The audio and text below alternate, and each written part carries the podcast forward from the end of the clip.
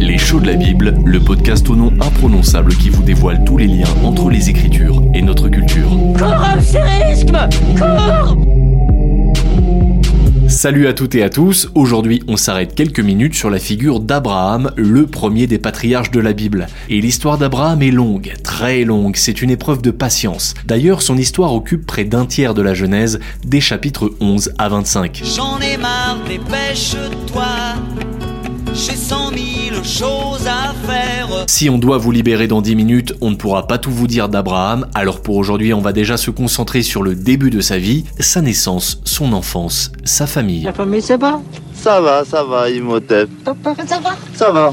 Imhotep et ta sœur, comment elle va ta sœur? Mais avant ça, n'oubliez pas de vous abonner au podcast, nous laisser une note 5 étoiles et un petit commentaire, et pourquoi pas nous soutenir sur notre site prixme.org. Merci beaucoup, c'est parti on va repartir de zéro avec un peu de généalogie, c'est quand même le meilleur moyen de se repérer dans ce grand puzzle qu'est la Bible. Pour aller vite, on a Adam et Ève, et sept générations plus tard, on obtient Noé, et puis Noé a trois fils.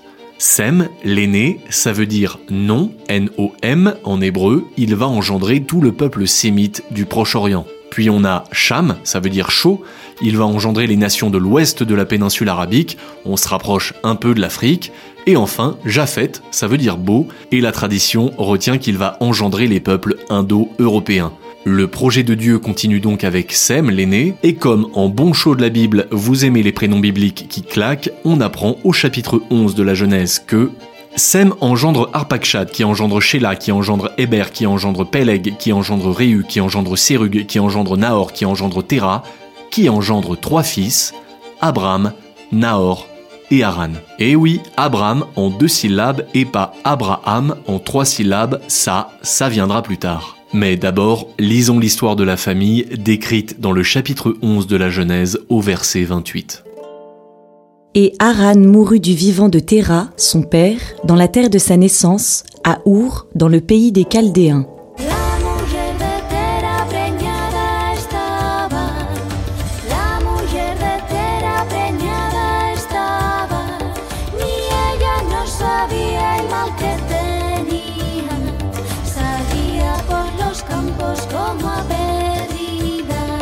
La chanteuse espagnole Anna Alcaïde, au répertoire médiéval et séfarade, rend hommage dans sa chanson à la mère d'Abraham, la mujer de Terah, la femme de Terah. Que dire de ce début de la vie d'Abraham?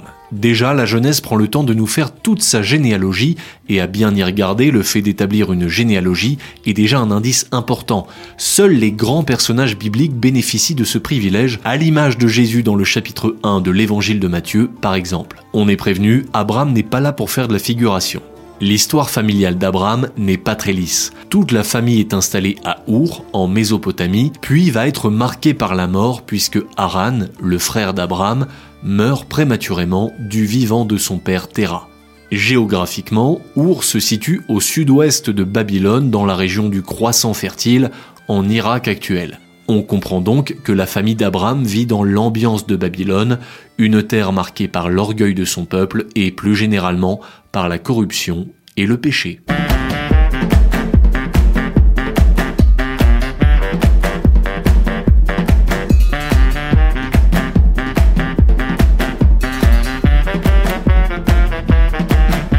Compositeur américain Justin Hurwitz rend très bien compte de l'ambiance de Babylone dans Final, musique extraite de la bande originale du film Babylone justement de Damien Chazelle. Un midrash juif, c'est-à-dire un commentaire rabbinique interprétant librement le texte biblique, nous donne matière à réfléchir.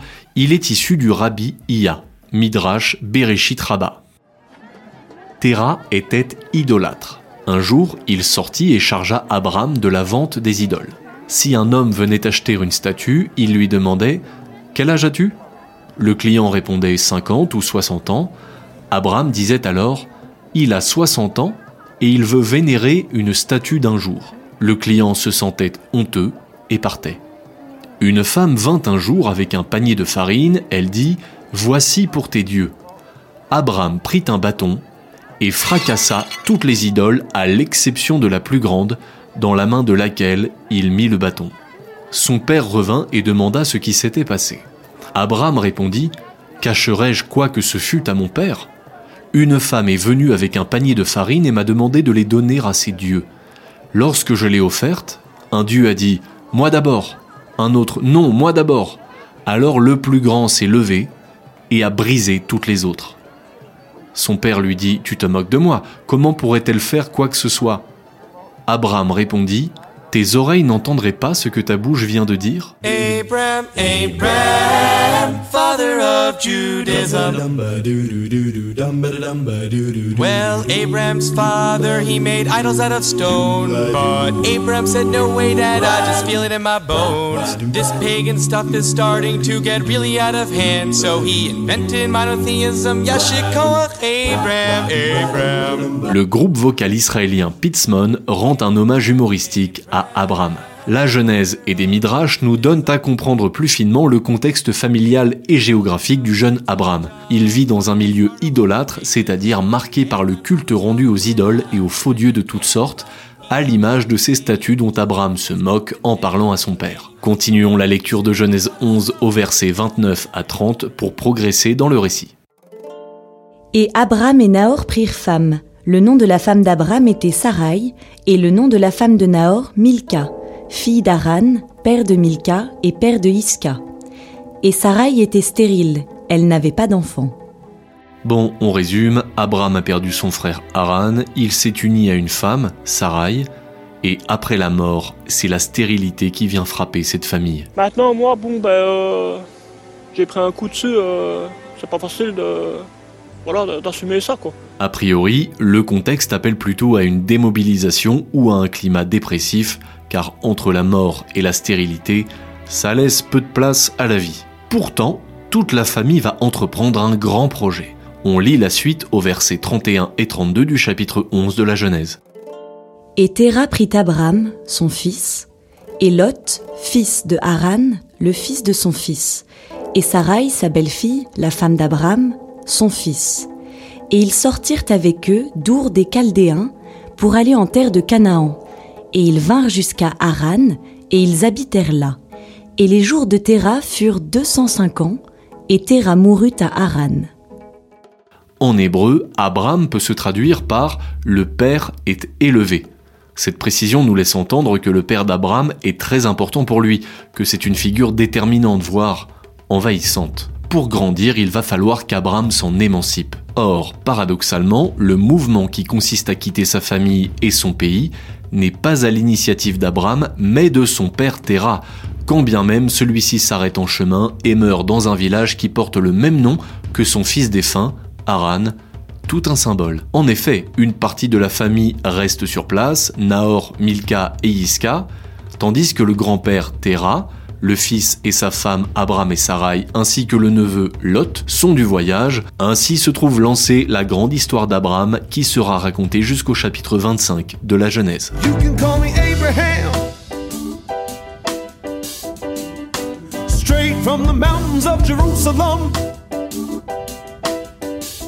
I got my shield, I got my sword.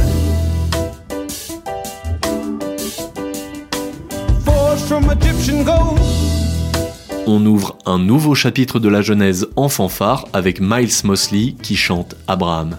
Abraham a perdu son frère Haran, sa femme Sarai est stérile et en voyage vers la terre de Canaan, c'est-à-dire l'actuelle terre sainte, Terah, le père d'Abraham, meurt dans la ville d'Haran. C'est là que s'ouvre le chapitre 12 de la Genèse, lecture des versets 1 à 7. Et le Seigneur dit à Abraham, Va-t'en de ta terre, de ta famille et de la maison de ton père, vers la terre que je te montrerai. Et je ferai de toi une grande nation, et je te bénirai, et je rendrai grand ton nom, et sois une bénédiction. Et je bénirai ceux qui te bénissent, et celui qui te maudit, je le maudirai, et en toi seront bénis l'ensemble des tribus de la terre. Et Abraham s'en alla comme le Seigneur le lui avait dit, et Lot s'en alla avec lui. Abraham avait 75 ans quand il sortit de Haran. Et Abraham prit Sarai, sa femme, et Lot, fils de son frère, ainsi que l'ensemble des biens et des personnes qu'ils avaient acquis à Haran, et ils sortirent pour aller en terre de Canaan. Et ils vinrent en terre de Canaan. Et Abraham passa dans la terre jusqu'au lieu de Sichem, jusqu'aux chênes de Morée.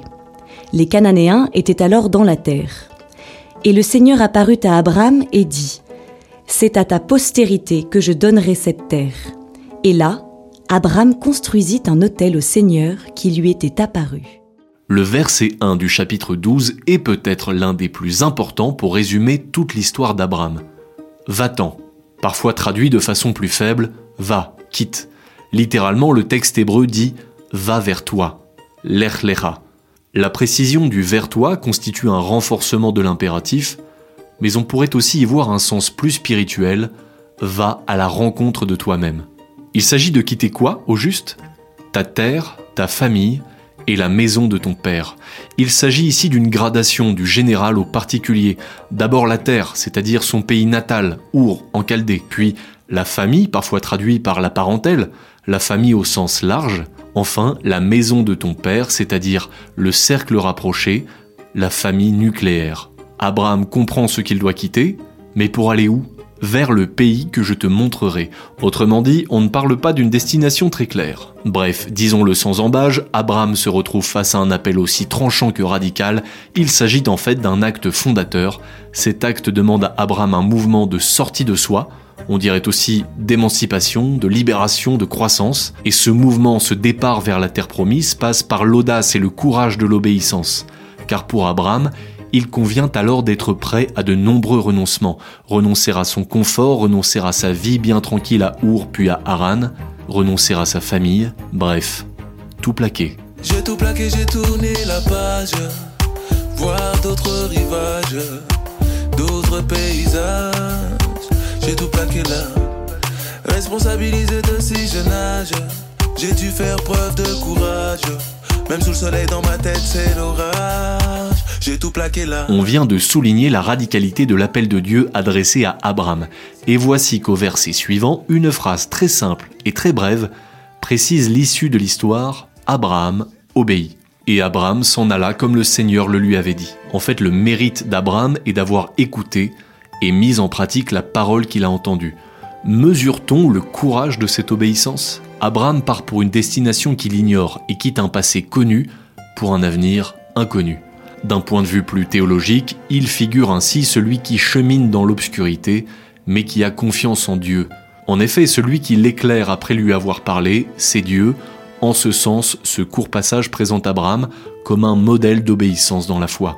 La parole que Dieu adresse à Abraham ne consiste pas seulement en un appel radical. Si Dieu lui demande de quitter trois choses, à bien lire ce passage, on relève que Dieu s'engage le premier et promet trois choses. Va vers le pays que je te montrerai. Dieu évoque déjà une terre, la terre promise que Dieu ne fait que montrer sans la promettre pour l'instant. Et je ferai de toi une grande nation, et je te bénirai, et je rendrai grand ton nom, et sois une bénédiction. Dieu promet à Abraham une descendance, le futur peuple d'Israël, héritier de son petit-fils Jacob, renommé Israël, ça se passe en Genèse 32. Et je bénirai ceux qui te bénissent, et celui qui te maudit, je le maudirai, et en toi seront bénis l'ensemble des tribus de la terre. Dieu promet à Abraham une bénédiction pour toute l'humanité. Par l'établissement de son élection, Dieu se choisit un ambassadeur particulier qui sera honoré par tous. On ouvre un premier podcast sur Abraham et forcément il y en aura encore beaucoup d'autres pour découvrir toute la suite de son histoire. Comme on s'est finalement concentré sur le début de la vie d'Abraham entre le contexte familial tragique son obéissance à Dieu, on a trouvé ce mot parfait de Christian Bobin dans Le Trébat.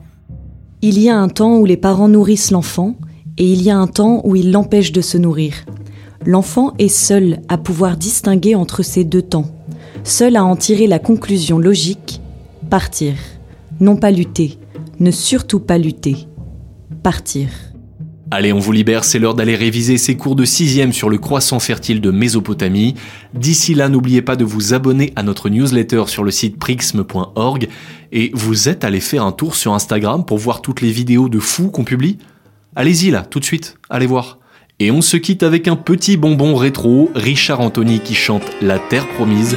À très très vite C'est pour toi, Seigneur,